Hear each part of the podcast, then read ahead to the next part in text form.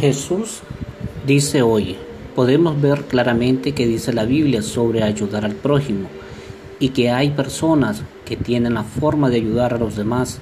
y no lo hacen y todo esto lo está viendo Dios ya que Él quiere que nos apoyemos como hermanos que somos.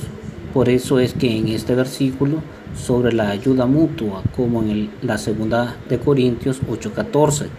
nos habla y nos dice de que no seamos mezquinos y que ayudar sin esperar nada a cambio, porque ayudarnos entre nosotros nos trae mucha abundancia.